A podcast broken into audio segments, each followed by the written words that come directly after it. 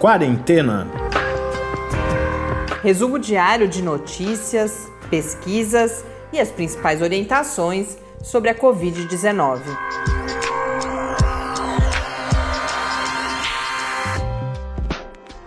Quarentena, dia 113. Olá, bem-vindos ao nosso centésimo décimo terceiro encontro, mais um início de semana nessa nossa quarentena. Eu sou Mariana Petson. Eu sou Tarso Fabrício. Começamos com mais uma mensagem muito carinhosa e que nos motiva do Raniele, mais um novo ouvinte que a gente passa a conhecer. Ele que escreveu vários motivos pelos quais gosta de acompanhar o podcast, dentre eles, como outras pessoas têm curiosamente reportado também, que provoca algum tipo de, de calma, que se acalma quando nos ouve. Inclusive, ele relata que ouve à noite, não sei se é dos poucos que nos ouvem logo depois que a gente grava e coloca no ar, porque a gente faz isso no final do dia, mas em geral a grande maioria das pessoas reporta que acompanha no dia seguinte de manhã. Mas muito bom, Raniele, receber sua mensagem, saber que a gente está conseguindo levar uma informação que tem sido útil e que tem feito bem para você, inclusive.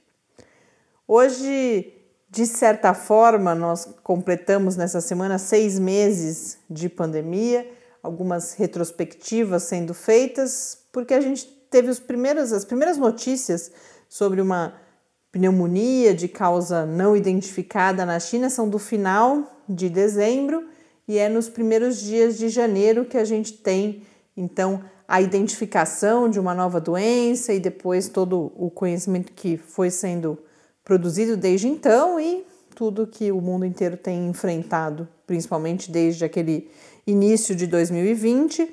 Mas a gente fala hoje especificamente a Nature fez essa retrospectiva daquilo que já sabemos e principalmente do que quais seriam as grandes questões que restam ainda sobre o SARS-CoV-2 e a COVID-19.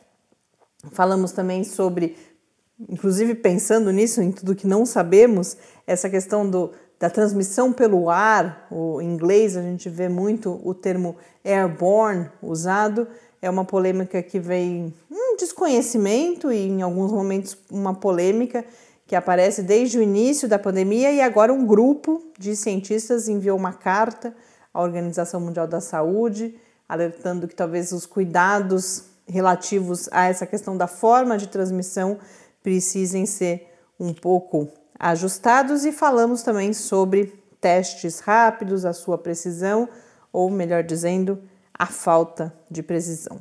Mas antes, vamos aos números.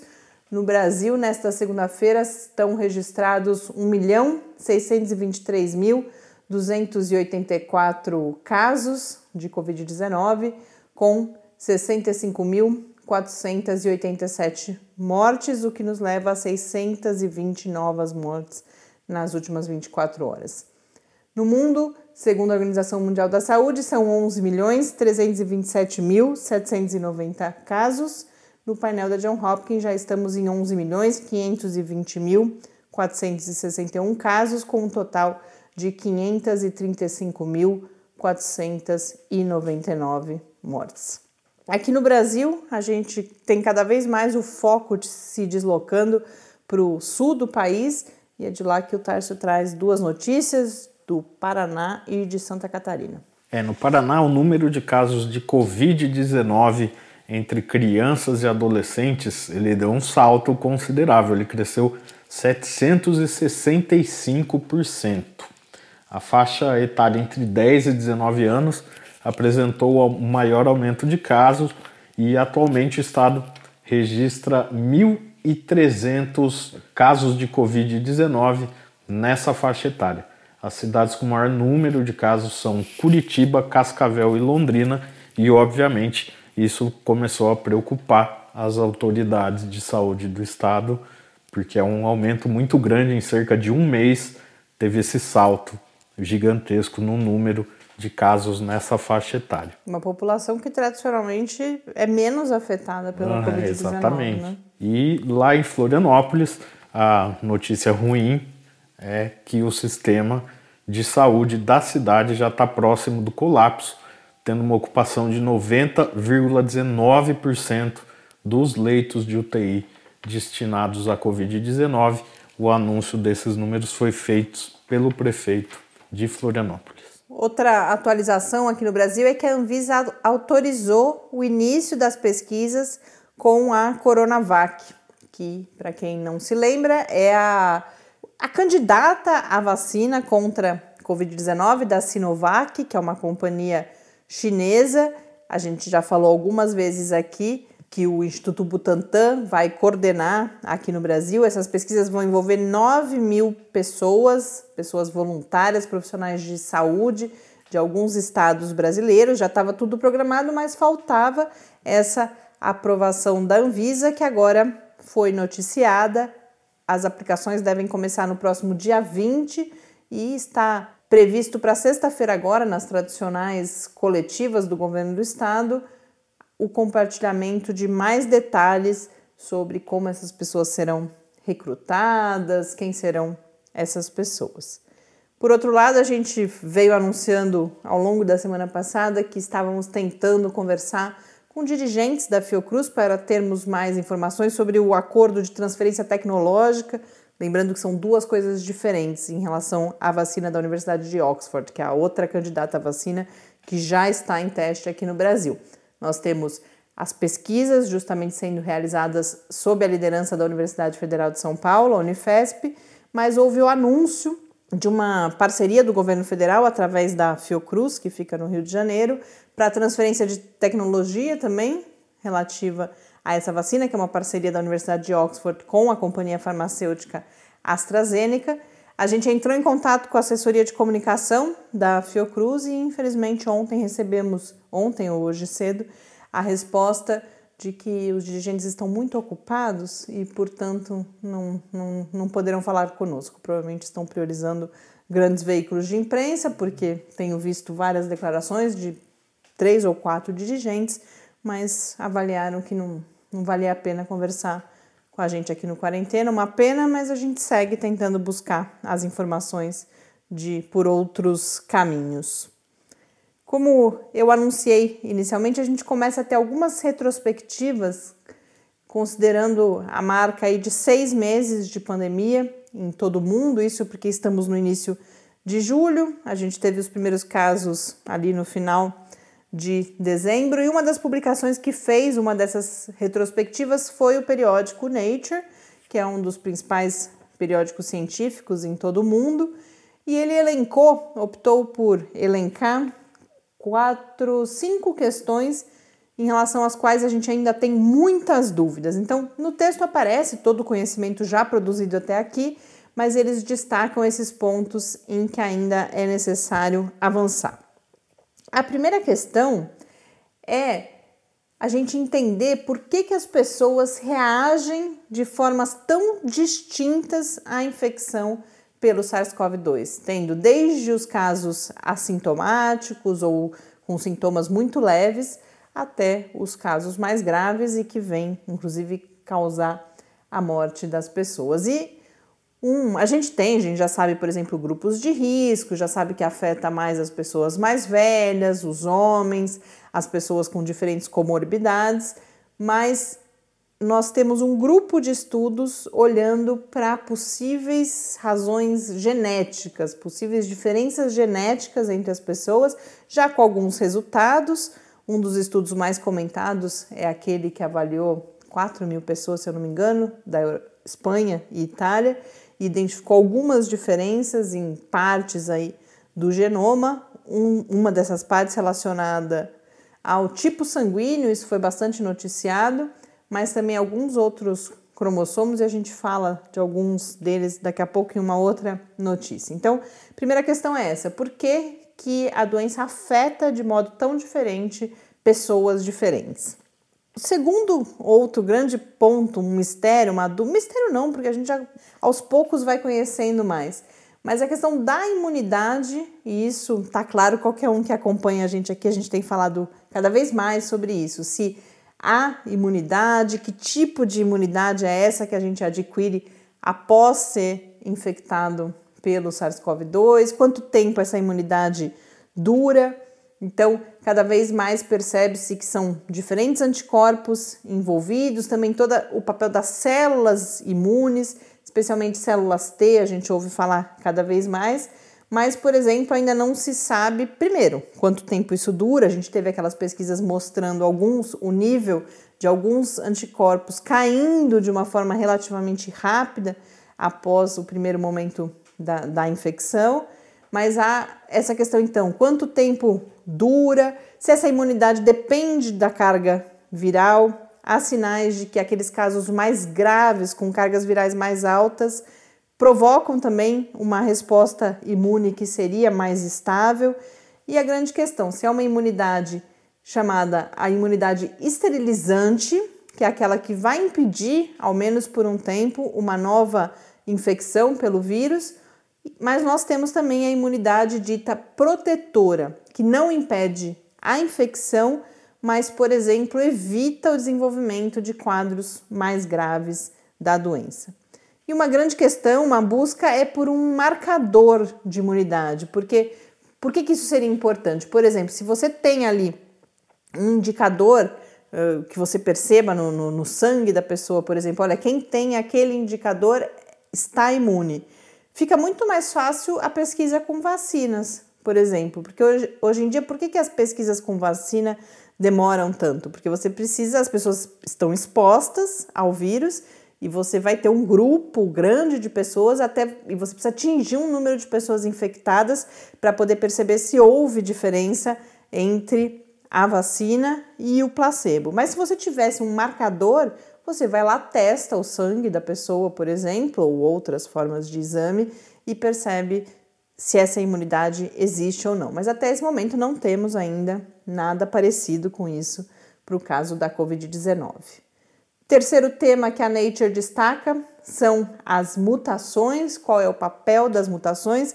Já falamos várias vezes que Vírus passam por mutações, isso é bastante comum. O próprio SARS-CoV-2 já passou por várias delas, mas os pesquisadores estão sempre atentos, tentando identificar se alguma dessas mutações tem algum significado especial, seja em termos de tornar o vírus, por exemplo, mais letal ou mais facilmente transmissível, seja na direção contrária, que geralmente é o caminho mais comum, que é do vírus se tornar menos agressivo.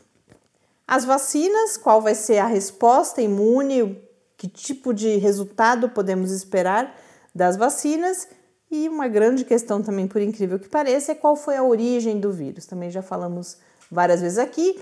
Há muitas evidências de uma origem nos morcegos, uma espécie própria de morcegos, mas ainda falta, parece faltar um elo entre esses animais e os seres humanos. E ainda não se sabe que animal seria esse no meio do caminho. Então, essas são as questões levantadas pela Nature. E em um outro site, o do CIDRAP, que é um, um laboratório especializado, um centro especializado em doenças infecciosas da Universidade de Minnesota, nos Estados Unidos, eles vão trazer um outro gap de conhecimento, uma outra lacuna que eu achei importante trazer aqui, que foi sobre. E não só eles identificam essa lacuna, mas destacam como seria importante produzir conhecimento nessa direção, que é o conhecimento justamente sobre as diferentes estratégias de mitigação adotadas. Enquanto não temos uma vacina, enquanto não temos tratamentos eficazes, estamos falando principalmente do distanciamento físico e também como sair dos lockdowns, que, que medidas, em que ordem, que estratégias adotar para que possamos sair com segurança das medidas, não só de lockdowns, né, mas nas as diferentes graus de políticas de distanciamento físico existentes.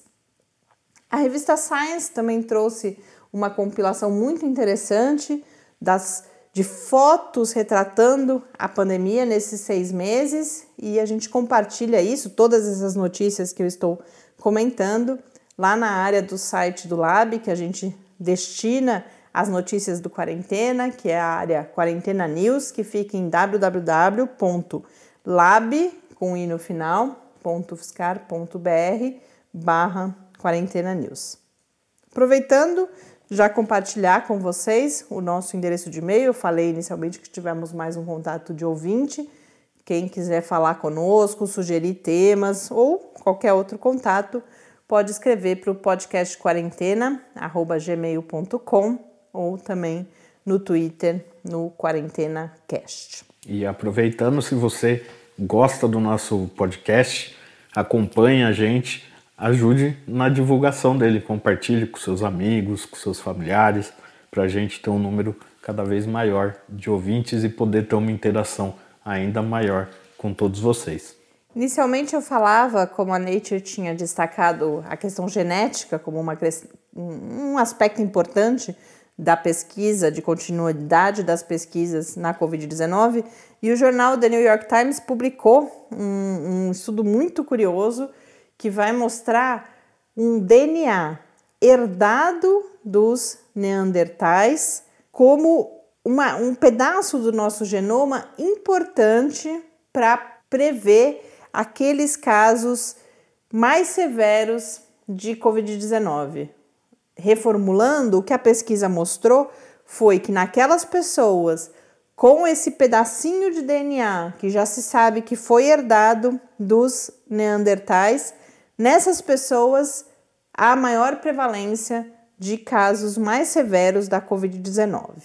Ninguém sabe explicar por quê, e também esse DNA herdado, ele tem provavelmente uma, uma história na evolução aí da, da, população humana em todo o mundo bastante complexa e que não se sabe ainda exatamente por que, que ele é mais presente em algumas populações. Então, para vocês terem ideia, em Bangladesh, por exemplo, 63% da população tem esse pedacinho específico, que é oriundo aí de um cruzamento entre o Homo sapiens e os Neandertais há 60 mil anos. E esses, esses pedaços de genoma herdados dos Neandertais, em sua grande maioria, foram se tornando cada vez mais raros. Muitos deles implicam, são hipóteses, né? Há várias pesquisas realizadas já sobre isso, mas muitas vezes eles implicam uma desvantagem e por isso eles foram desaparecendo, um dano àqueles portadores desse, desse pedaço, mas há alguns casos que eles significam vantagem, inclusive. E, por exemplo, no sul da Ásia, que é uma outra região em que um terço da população tem essa mutação, para outros, outros casos, outros pedaços de genoma herdados, Há uma identificação, por exemplo, que eles protegem contra algumas infecções virais, eles são mais resistentes, essas pessoas são mais resistentes. Mas que no caso da Covid pode, por exemplo, ser uma desvantagem por conta daquela resposta imune exacerbada que aí leva aos casos mais graves. Mas são só hipóteses. O que se sabe até agora são essas preponderância desse pedaço de genoma em algumas populações. Então, 63% em Bangladesh, um terço no sul da Ásia, e aí a gente vai para os outros extremos, que são entre os europeus apenas 8% tem, e na África esse material genético é praticamente inexistente. inexistente. Essa foi uma pesquisa realizada pelo Instituto Karolinska, que é da Suécia, ainda não publicada, apenas anunciada há alguns dias.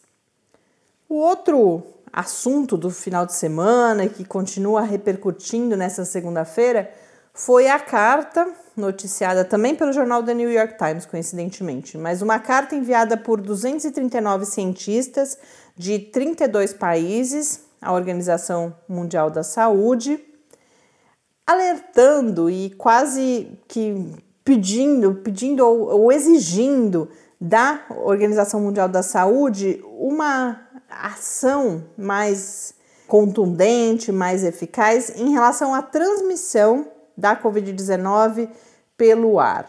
O que isso significa? A gente, desde o começo, principalmente quem tem acompanhado as notícias, tem visto uma, um, debates sobre essa transmissão, porque, de um lado, o que foi defendido até aqui com bastante veemência pela OMS é que o vírus ele é transmitido por gotículas maiores de saliva que carregam esse vírus, mas que permanecem pouco tempo no ar. Justamente por serem pesadas, elas rapidamente caem e se depositam, por exemplo, sobre superfícies que desde o início da pandemia a gente teve toda essa questão com a superfície, e não só com a superfície. A mão da gente é uma superfície também, por isso toda essa recomendação para que lavemos as mãos.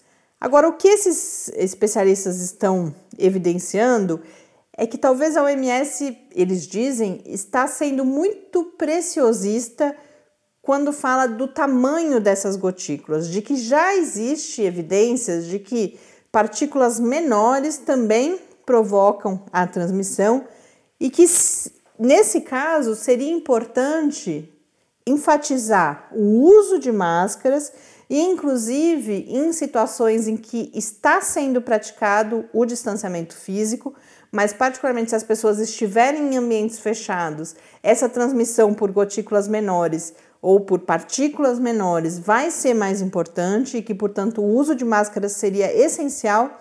E no caso de profissionais de saúde, que as máscaras N95, aquelas que têm um poder de filtragem maior, precisariam ser usadas em todos os espaços em que doentes com Covid-19 estão sendo tratados, e não só naqueles procedimentos que se diz que geram aerossol, que seria essa partícula menor. Então, uma primeira consequência seria essa: os sistemas de circulação do ar teriam que ser melhor estudados e medidas de proteção precisariam ser tomadas para evitar também essa transmissão. Então, esse é o alerta. A OMS responde dizendo que isso não leva em consideração, como não há evidências ainda conclusivas, que essa manifestação não leva em consideração os recursos que seriam necessários, que portanto ainda não se sabe custo-benefício mas, pelo que eu entendi da polêmica, o que esses especialistas estão alertando é que há talvez um certo preciosismo, que, embora isso eu acho importante a gente conversar também, porque da forma como foi noticiado, poderia gerar algum pânico de bom. Então, puxa, tá por aí no ar, permanece horas, mesmo eu tomando todos os cuidados, se eu entrar num ambiente onde esteve um doente, há horas o vírus vai estar tá lá. E a carta não diz isso. A carta diz que realmente a evidência indica que não há essa permanência, mas há a transmissão por essas partículas geradas quando falamos, quando respiramos, e que, portanto, esses cuidados com máscaras e com a circulação do ar e Pra gente, Ou eu seja, acho... que essa transmissão é mais intensa do que se acreditava. E que a implicação pra gente, imediatamente, é usar máscara, mas isso já é a recomendação, mas é a gente ser disciplinado quanto a isso e a importância dos ambientes ventilados, porque nos ambientes ventilados você tem uma menor permanência dessas partículas virais. Mas a gente segue acompanhando. Enquanto isso, aqui no Brasil, a gente teve hoje mais notícias de vetos da presidência da República, a legislação que já havia sido aprovada pelo Congresso de obrigatoriedade do uso de máscaras, prevendo punição, inclusive para quem não usa. Alguns vetos já tinham acontecido na semana passada, retirando, por exemplo, essa punição, é, excluindo igrejas, estabelecimentos comerciais e escolas da obrigatoriedade, e agora novos vetos publicados no Diário Oficial da União nessa segunda-feira, retirando essa obrigatoriedade também dos presídios, a obrigatoriedade de dos estabelecimentos a fixarem cartazes explicando a forma correta de uso da máscara. Então, mais um elemento de, de confusão, de insegurança, de incerteza nas medidas de contenção da pandemia previstas aqui para o Brasil.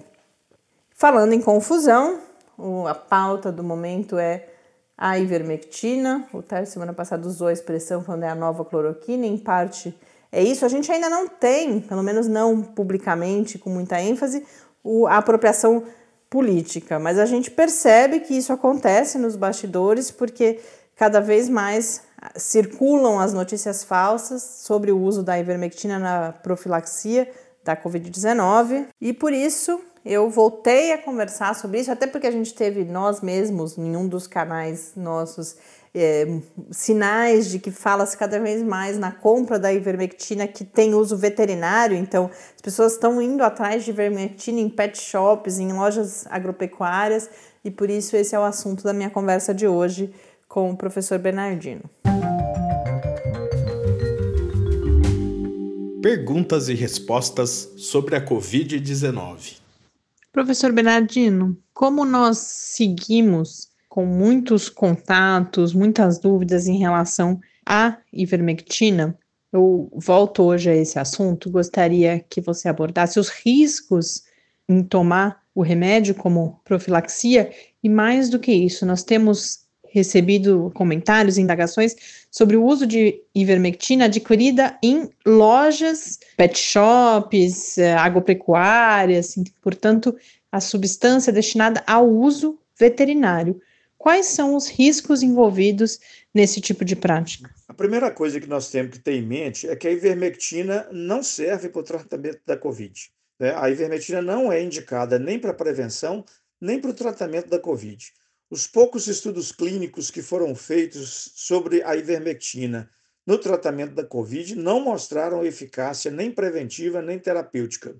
Poucos testes que foram feitos em laboratório e o ambiente de uma célula no laboratório é completamente diferente do ambiente de uma célula no organismo humano, mostraram o seguinte: é, alguma ação da ivermectina contra o coronavírus no laboratório numa dose 100 vezes maior do que a dose terapêutica da ivermectina em pessoas. Então, não dá para usar uma dose dessa em pessoas. Né? Não existe nenhum teste clínico que garanta a segurança disso. É, a ivermectina é um medicamento que tem uma baixa probabilidade de causar efeito colateral. A grande maioria das pessoas que usa ivermectina não tem efeitos colaterais significativos desde que o uso seja feito nas doses preconizadas para aquelas doenças em que há indicação realmente do uso da ivermectina, como exemplo de algumas parasitoses intestinais, algumas parasitoses cutâneas, é, sarna, piolho, por exemplo. Então, geralmente, na maioria dos casos, a ivermectina é usada em dose única ou doses repetidas por pouca, poucas vezes e mesmo assim numa dose que é calculada por quilo de peso e tem um limite também máximo de dose, que não é esse de 100 vezes que a gente usa no laboratório, e que nesses casos ela tem menor probabilidade de trazer efeito colateral. Agora, são relatados até 35 efeitos colaterais que a ivermectina pode fazer, especialmente em dose alta. E aí vai desde náusea, vômito, diarreia, fraqueza, aumento da frequência do coração, dor de cabeça, até convulsão e várias outras. É, então, no caso da, da ivermectina, por exemplo, ela não é indicada em menores de 5 anos, ela não é indicada em pessoas que pesam menos de 15 quilos. O efeito da ivermectina em gestantes e, e mulheres que dão é, peito para criança. Não se sabe exatamente qual é a segurança da ivermectina nessas situações ela não pode ser usada junto com outros medicamentos que deprimem o sistema nervoso central, é, diazepam, clonazepam, não é?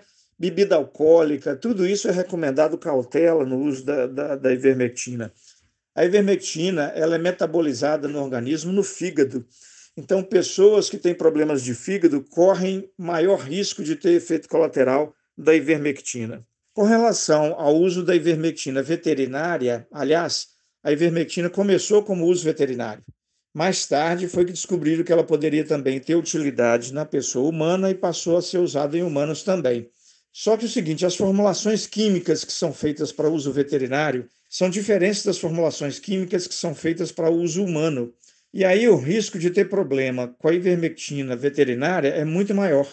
Então, não aconselhava, em definitivo, ninguém tomar formulação de ivermectina para uso veterinário, porque a dose, os conservantes e outras coisas que são colocadas junto com o medicamento é diferente daquilo que a gente faz para uso em humanos. Né? Existem algumas espécies de animais, por exemplo, que não podem usar ivermectina. No caso das pessoas humanas, né, elas podem usar ivermectina dentro daquelas indicações que eu falei, mas o uso veterinário é contraindicado em humanos porque o potencial de fazer efeito colateral e toxicidade do medicamento veterinário em humanos é muito maior do que a formulação própria para humanos. Muito obrigada, professor Bernardino. Até amanhã.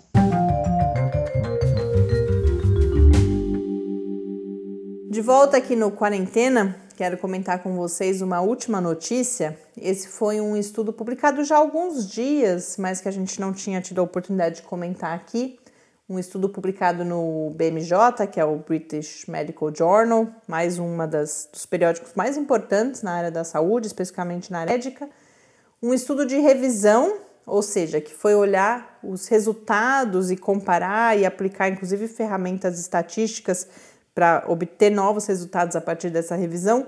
Olhou para 40 estudos sobre a precisão, e eu já detalho um pouco o que significa falar em precisão dos testes sorológicos que vão evitar, vão identificar a presença de anticorpos. Então, não são os testes realizados para o diagnóstico da COVID no momento da infecção, que aí são principalmente os testes chamados de PCR, mas aqueles testes que depois, especialmente a partir do décimo dia, permitem saber se uma pessoa, ou deveriam permitir saber se uma pessoa teve ou não a Covid-19.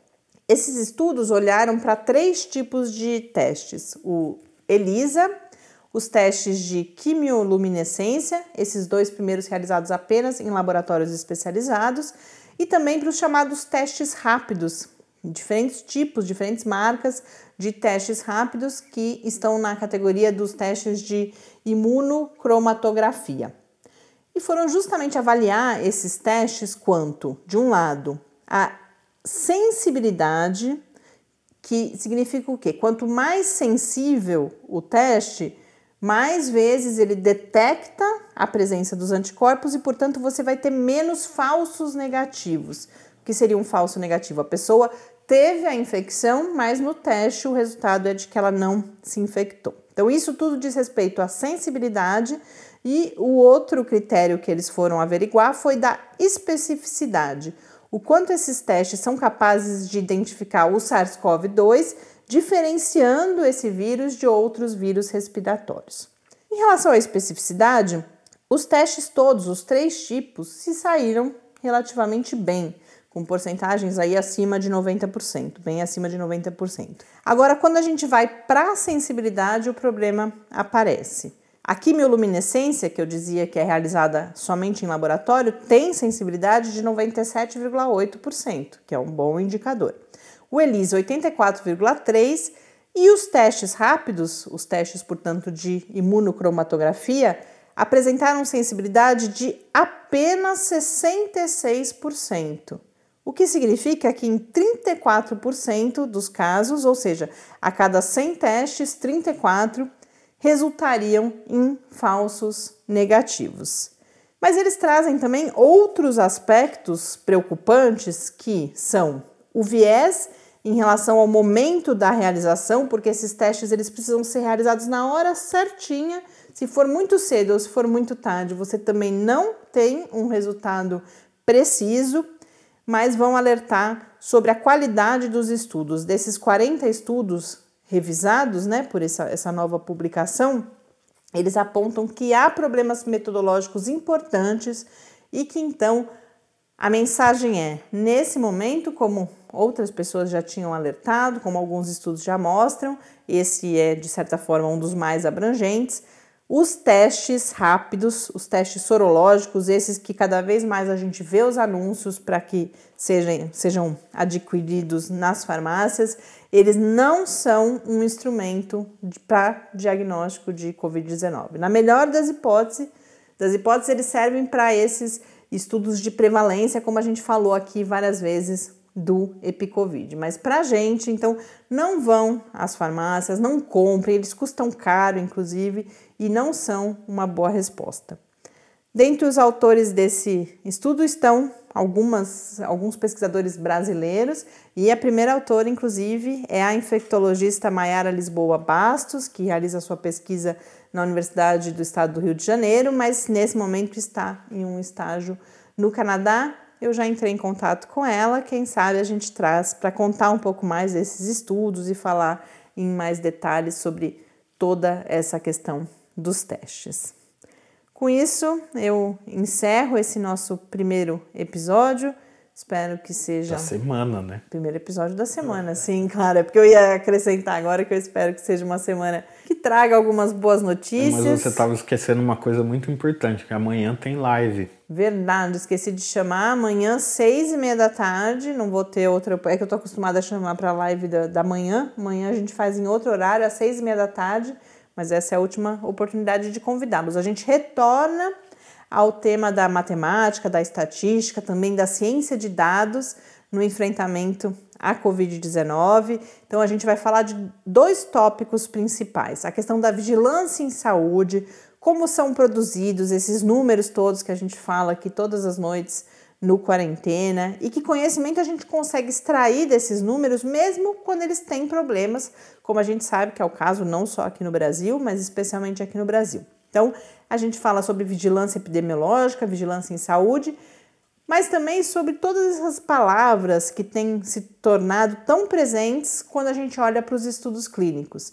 Então, o que significa falar em um estudo randomizado? O que, que essa randomização traz de positivo? Uh, margem de erro, significância estatística e quaisquer outras dúvidas que vocês tiverem e a gente espera que estejam lá conosco e possam trazer para os nossos convidados, que são os pesquisadores Roberto Imbuzeiro, do Instituto de Matemática Pura e Aplicada, o INPA, e o Léo Bastos, da Fiocruz. Espero vocês nessa terça-feira, às seis e meia da tarde, no Facebook do Lábio Fiscar ou também no canal Clique Ciência do YouTube. A gente se vê lá nessa terça-feira e também de volta aqui no Quarentena. Um grande abraço e até amanhã. Até amanhã, fique em casa. Quarentena é uma realização do Laboratório Aberto de Interatividade para a Disseminação do Conhecimento Científico e Tecnológico da Universidade Federal de São Carlos, o LAB da UFSCar, do Centro de Desenvolvimento de Materiais Funcionais, CDMF, e do Centro de Inovação em Novas Energias, o Cine. Pauta, produção e apresentação: Mariana Pezzo e Tárcio Fabrício. Arte e design de Henrique Mateus. Desenvolvimento web: Eduardo Martins. Edição de áudio: Lucas Stefanuto. Apoio: Fundação de Amparo à Pesquisa do Estado de São Paulo.